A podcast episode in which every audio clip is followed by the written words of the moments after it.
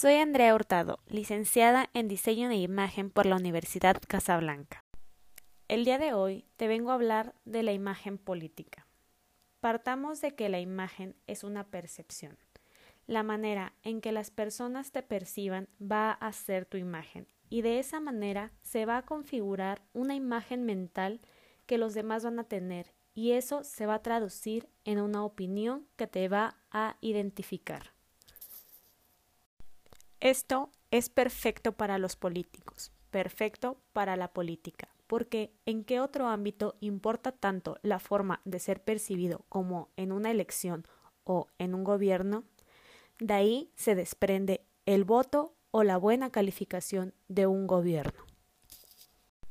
Y vamos a entrar en materia. La imagen del candidato en cualquier campaña electoral pesa más que algunas consideraciones, como lo pueden ser la ideología política e incluso las mismas propuestas.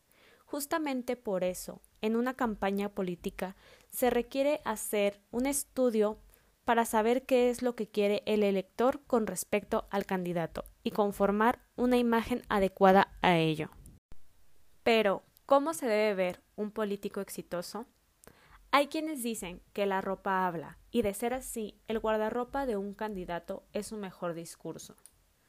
Todo lo que vestimos viene cargado de contenido, revela ideologías, posiciones y activismo. Para un político, su estilismo es sumamente importante para poder conectar con su audiencia.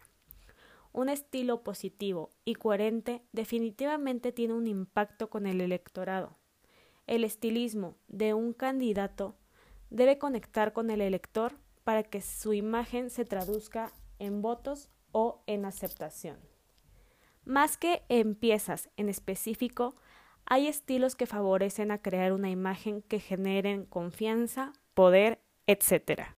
Pero la imagen política no solo se reduce a cómo te ves, ni al corte de cabello que debes usar. La imagen política habla de un conjunto en el que interviene el cómo te ves, con lo que dices, cómo lo dices, cuándo lo dices y por qué lo dices.